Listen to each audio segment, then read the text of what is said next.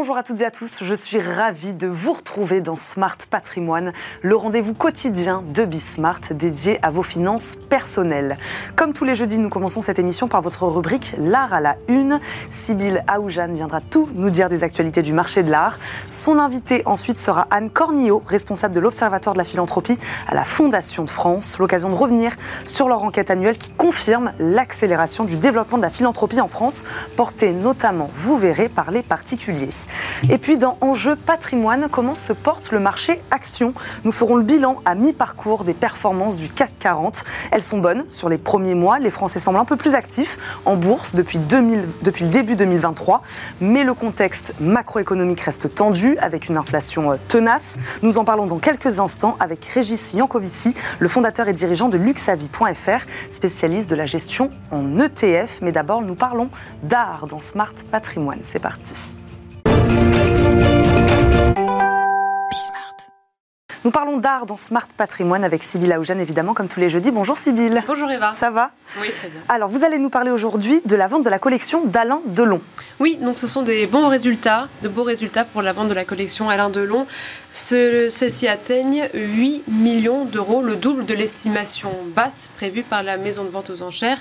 La vente a eu lieu le 22 juin dernier, c'était à Paris par la maison de vente Bonhams Cornette de Saint-Cyr. Alors, donnez-nous un peu plus de détails sur cette vente. Alors, 83 lots ont été mis en vente, 82 ont trouvé preneur et on retiendra euh, surtout en premier lot, en premier résultat des ventes, la baie de Sainte-Adresse réalisée par Raoul Dufy euh, qui a été vendue pour plus de 1 million d'euros et juste en dessous le cheval attaché à un piquet de Gênes de la Croix réalisé, euh, qui a réalisé plus de 700 000 euros. L'art animalier est très apprécié d'Alain Delon et donc a été illustré, ça a été illustré lors de cette vente par la vente de trois bronzes de Rembrandt Bugatti. Lion couché baillant, panthère grognant et feulant et lion couché dévorant. Ce sont euh, trois bronzes qui ont trouvé preneur pour à peu près 500 000 euros. Et puis euh, deux œuvres signées euh, Jean-François Millet qui ont atteint de beaux prix. Une huile sur toile paysanne au repos pour 240 000 euros et La laitière normande, un dessin au fusain pour 200 000 euros. Et enfin, Gênes les Apennins, une huile sur toile de Camille Corot qui a trouvé preneur pour plus de 200 000 euros. On reste dans des beaux résultats, Sybille, puisque vous allez nous parler d'une vente de Klimt qui a atteint tous les records. Oui, c'est euh, le tableau d'un des plus célèbres peintres autrichiens, Gustav Klimt, La Dame à l'éventail, qui a été adjugée pour 74 millions de livres, donc plus de 86 millions d'euros. La vente a eu lieu le 27 juin dernier à Londres par la maison de vente aux enchères Sotheby's. La Dame à l'éventail est intéressante, c'est un des derniers portraits de Gustav Klimt qu'il a réalisé juste avant sa mort prématurée, alors qu'il était à son apogée artistique. Et ce qui est intéressant, c'est que l'œuvre n'est pas une commande, une commande comme euh, de de nombreux euh, tableaux de Gustav Klimt. On retrouve donc plus de spontanéité, plus de recherche artistique dans le tableau. Celui-ci a été acquis donc juste après sa mort par un industriel viennois, Erwin Böller, et la dernière vente en date remonte à 1994. Elle est donc restée chez les anciens propriétaires depuis. Et plus récemment, l'œuvre a fait l'objet d'une importante exposition au Belvédère de Vienne. La Dame à l'éventail détrône aujourd'hui le précédent record européen de vente. C'était en 2010 une œuvre, une sculpture d'Alberto Giacometti qui a été vendue par Sotheby's encore, Homme qui marche 1 pour 65 millions de livres. Enfin, Sibylle, le Louvre a préempté une œuvre du XVIIe siècle. Oui, c'est une rare sculpture en terre cuite de l'artiste français du XVIIe siècle, François Anguier. Elle a été préemptée par le Louvre. L'œuvre s'est vendue 2,6 millions d'euros avec frais le 18 juin dernier, organisée par la maison Osna à Versailles. Selon le catalogue, l'artiste est considéré comme le meilleur sculpteur de monuments funéraires à Paris dans les années 1640-1660. L'œuvre, en fait, est une maquette qui a été réalisée par l'artiste afin de la présenter à son commanditaire. Le commanditaire est un certain Jacques de Souvray, commandeur de l'ordre de Malte notamment, qui a fait la commande de, de cette œuvre pour son monument funéraire de son vivant. L'expert en charge de la vente, Alexandre Lacroix, explique que les sculptures en terre cuite de cette époque sont très rares sur le marché et la sculpture finale en marbre, elle, est déjà au Louvre.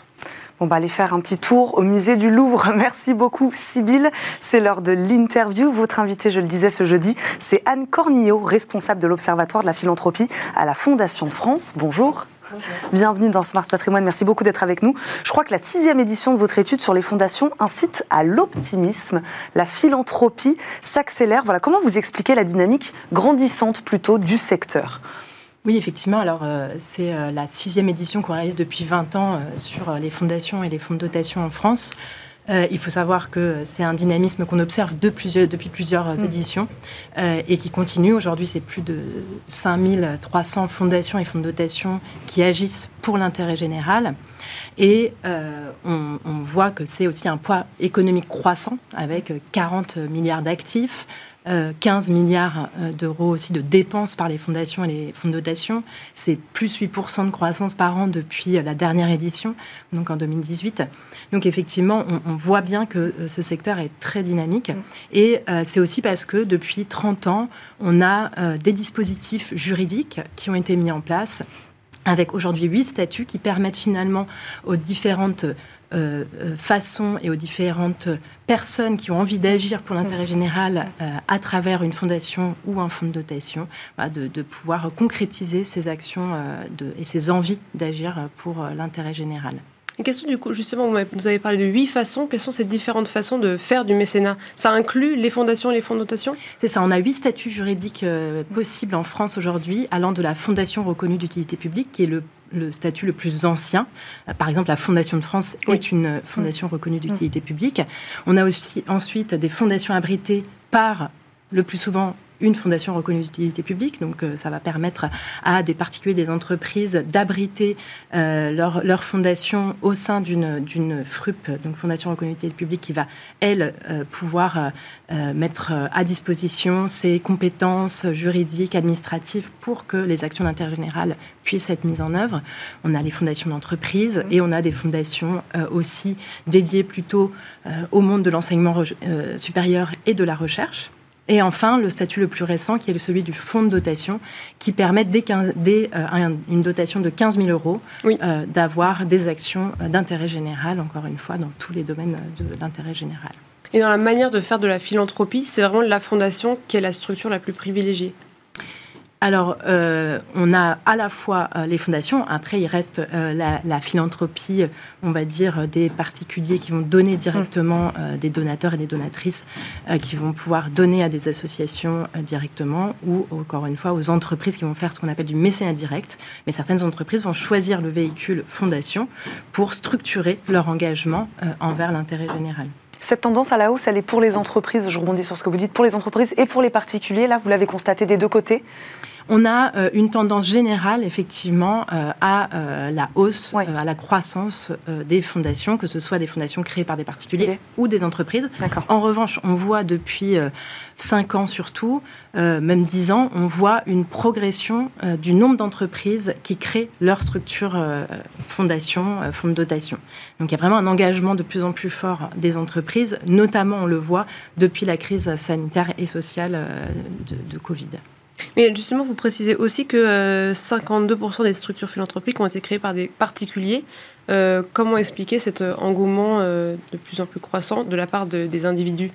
Les, fondations ont toujours été avant tout créées par des particuliers, euh, parfois en association avec euh, des entreprises ou euh, d'autres types d'organisations.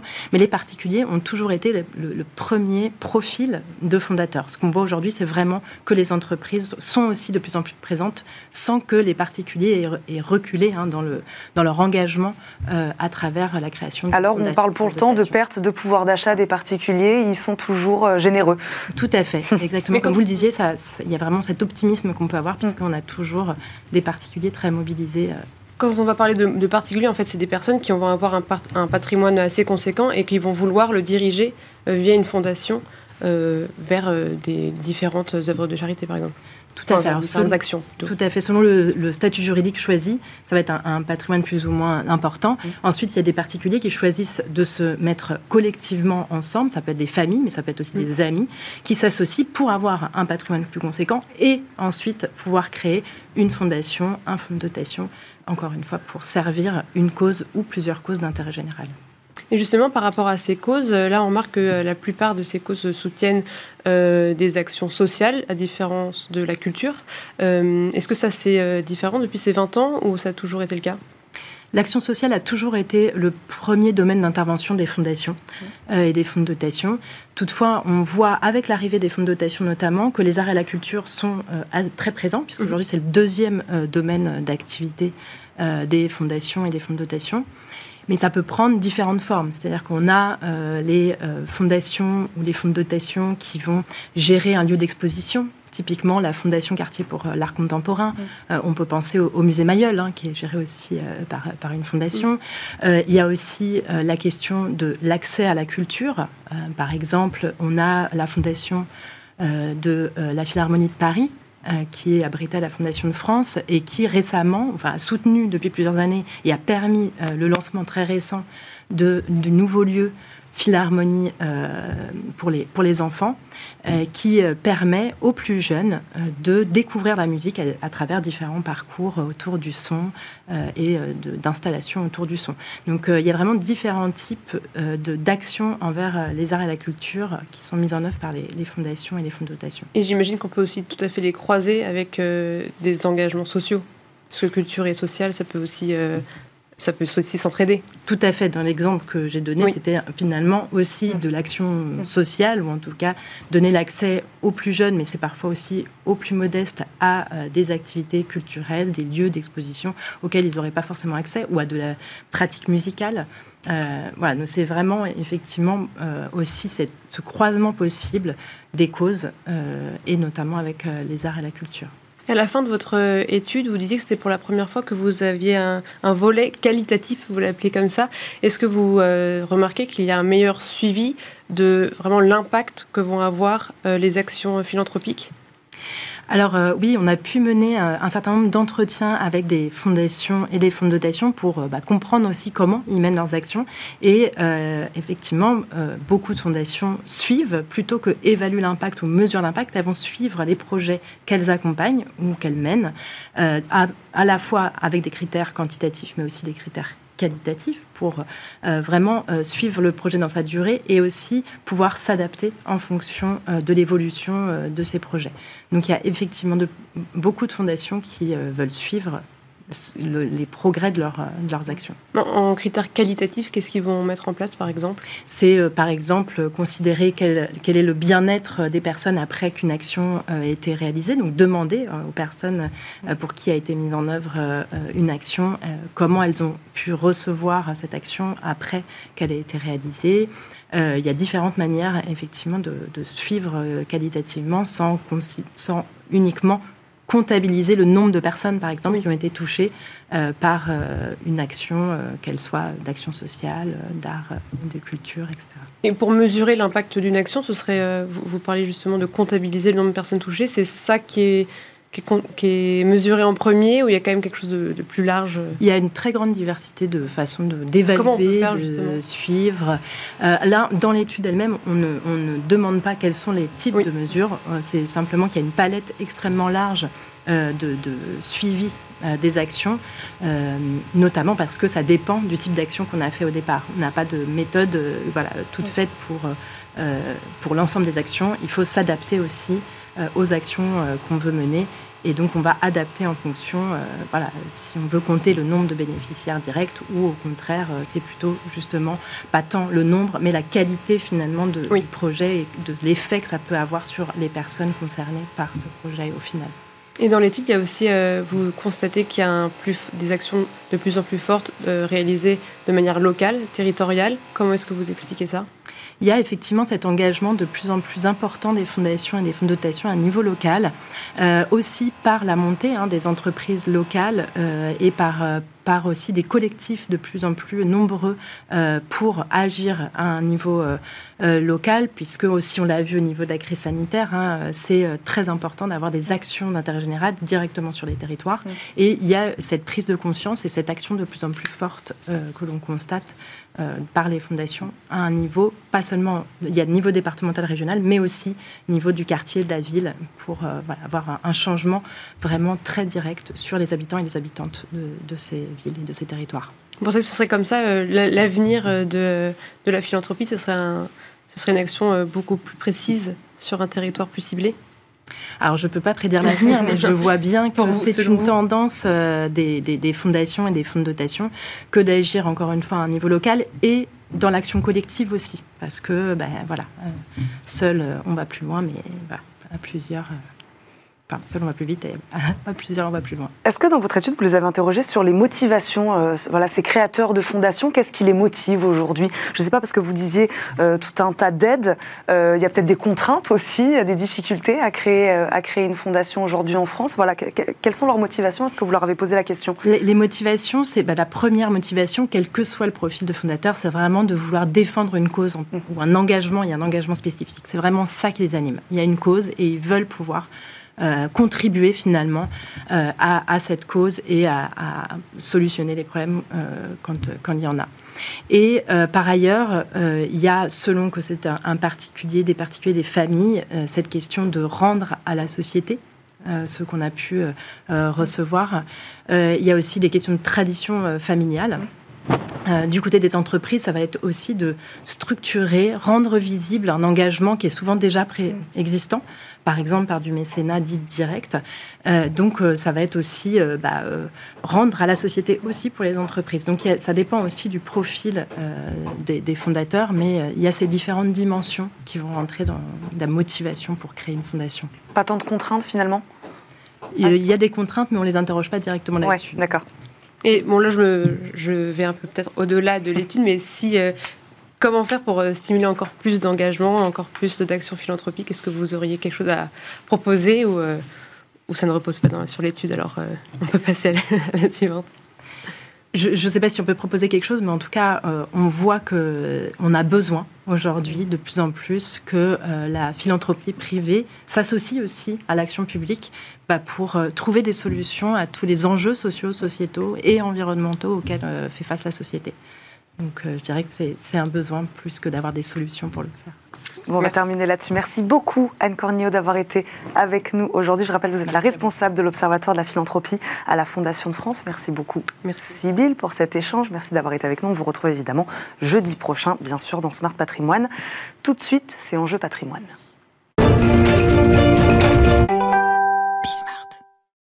Et c'est parti pour Enjeu Patrimoine. Aujourd'hui, nous faisons le bilan des six premiers mois sur les marchés financiers avec un focus euh, évidemment Bourse de Paris. En France, 2023 commence bien avec quatre mois de hausse d'affilée du CAC 40, ce qui n'était pas arrivé depuis 2019. Mais malgré tout, le contexte, c'est ce que je disais tout à l'heure, macroéconomique, reste tendu avec une inflation tenace. Pour faire ce bilan aujourd'hui, notre invité, c'est Régis Yankovici, fondateur et dirigeant de luxavi.fr. Bonjour Régis. Bonjour Eva. Merci beaucoup de nous accompagner aujourd'hui. Luxavi.fr, très rapidement, vous êtes un spécialiste de la gestion en ETF, c'est ça? Exactement, qu'on fait la plupart du temps dans un cadre d'assurance vie luxembourgeoise. Effectivement, on met en œuvre des stratégies euh, qui sont soit plutôt de buy and hold ou de gestion active avec ces fameux produits passifs. C'était bien de le repréciser. Régis, est-ce que vous confirmez donc que de janvier à avril, les actions ont plutôt bien performé?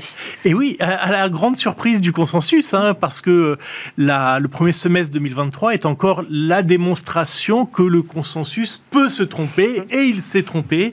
Il nous avait prédit des actions euh, euh, en berne, mmh. qu'il fallait absolument se tourner vers le marché obligataire.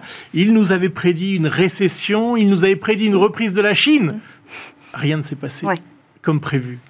Et c'est euh, intéressant de, de, disséquer un petit peu les raisons euh, euh, du déroulement et savoir s'il a vraiment tort ou si c'est juste différé.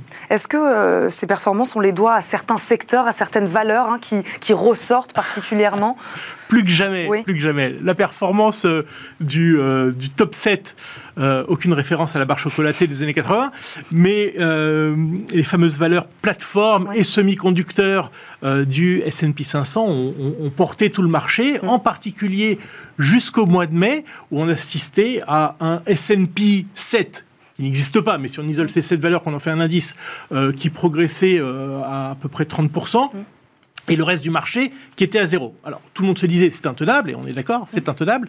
Et juin a apporté un début de réponse, euh, c'est que les 7 se sont maintenus et que le reste du marché est en train de, en train de partir, en train de euh, partir gentiment. C'est quand même beaucoup de valeurs et beaucoup de secteurs différents. Mais on a une forme de début de rattrapage. En France, est-ce qu'on peut, euh, je ne sais pas, les valeurs du luxe, peut-être, c'est elles qui ont, qui, ont porté ce, début d'année? Alors, je n'ai pas les chiffres en tête, mais globalement, la thématique était l'intelligence artificielle. artificielle. Et il est vrai que euh, le luxe n'est pas forcément euh, touché par l'intelligence artificielle. Alors, on peut imaginer des, des, connexions entre les deux. Mais la thématique de début d'année, c'est l'intelligence artificielle. Alors, est-ce que c'est un feu de paille ou est-ce que c'est une vraie thématique? Moi, je pense qu'il y a réellement une révolution technologique derrière l'intelligence artificielle, qui aura deux conséquences énormes, mais qu'on va mesurer dans la durée. Hein. Il a fallu 20 euh, ans entre euh, le début d'Internet et, le, constater les résultats dans la macroéconomie. Là, il faudra sans doute moins de temps, mais c'est un choc de productivité et un choc déflationniste. Mm. Et tout ça, ces deux éléments-là sont des éléments extrêmement porteurs pour les marchés d'actions. Vous disiez tout à l'heure contre toute attente, hein, c'est ce que vous disiez. En effet, l'année 2022, elle a plutôt été marquée par le décrochage hein, des marchés, des marchés actions. Comment vous expliquez-vous euh, aujourd'hui cette remontée alors? Je le disais avec un contexte macroéconomique, une inflation qui, elle, est toujours là. Voilà, est-ce que vous avez quand même des éléments de réponse pour nous expliquer cette, cette embellie début 2023 C'est vraiment un, très important d'ouvrir euh, la, la boîte des indices et voir exactement ce qui s'est passé. Parce que si on se limite à l'explication de la hausse à l'intelligence artificielle, je pense qu'on rate une très grosse partie. Euh, et, la grosse partie, c'est quand même que les marchés, alors on peut, euh, c'est le jeu du chat et la souris entre les marchés et la Fed. La Fed nous explique, je vais rester dur, les marchés n'y croient pas. Le marché n'y croit pas. Comment ça se matérialise? Un, on a les taux à 10 ans qui ne montent pas, qui, sont plutôt dans une tendance baissière. Les taux à plus court terme, par exemple le 2 ans qui suit un peu plus la politique de la Fed, eux restent tendus. Et, les actions se comportent bien parce que si on utilise, et c'est ce qu'on fait euh, depuis euh, près d'un an, le template des années 70, parce qu'on ne peut pas prendre les années 90, c'est des problématiques de déflation. Mmh. Dans les années 70, c'était de l'inflation. Le marché s'est retourné après une chute en 73-74, pas au moment où la Fed a pivoté, au moment où le CPI, l'inflation, s'est retournée. Et c'est exactement ce qui s'est passé en octobre dernier. Le CPI s'est retourné. Et tant que l'inflation est en phase de décroissance, mm.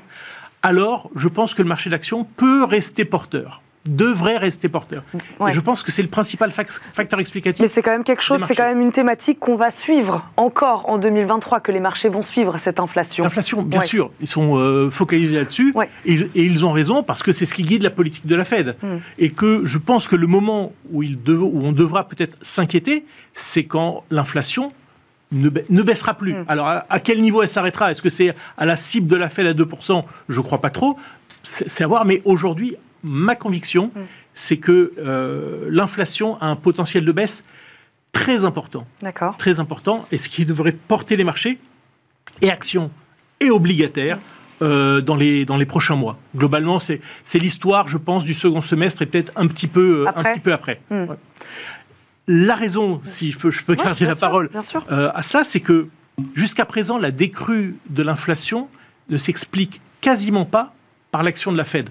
Parce que lorsqu'on a étudié, comme on l'a fait les cycles précédents, on voit qu'il faut en moyenne 24 à 30 mois pour que une, politique monétaire commence à avoir un impact sur l'inflation.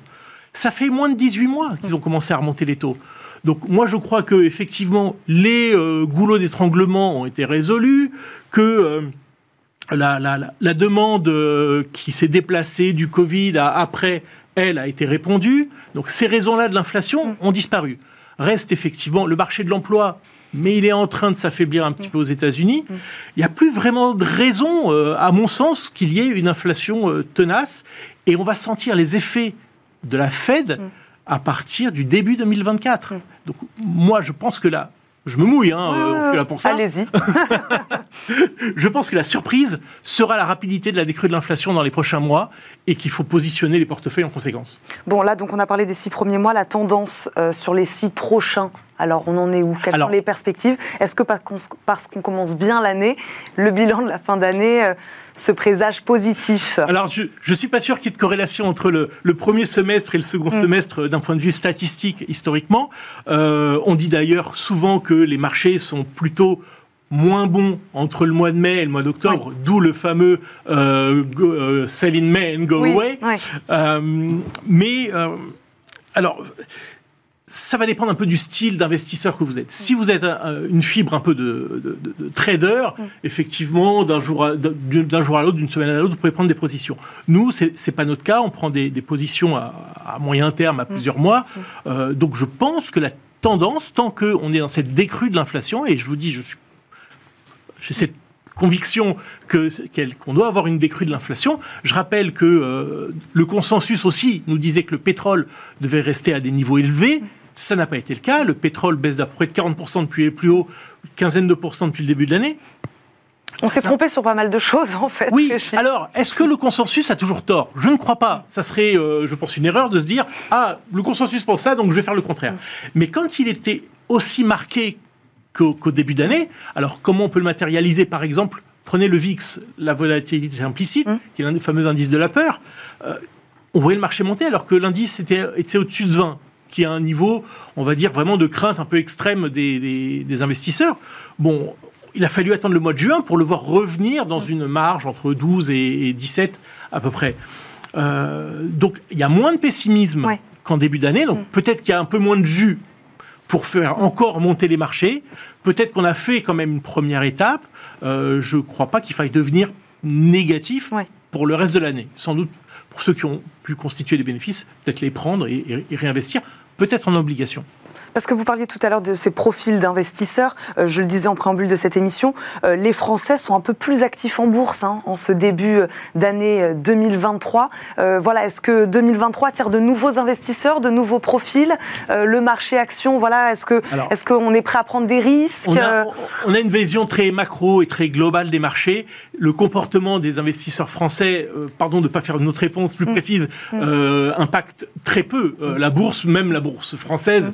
Mm. Euh, donc je ne suis pas sûr. Mais c'est vrai que je vois euh, arriver comme client euh, un nouveau profil d'investisseur, beaucoup plus averti, qui ne fait plus confiance aveuglément.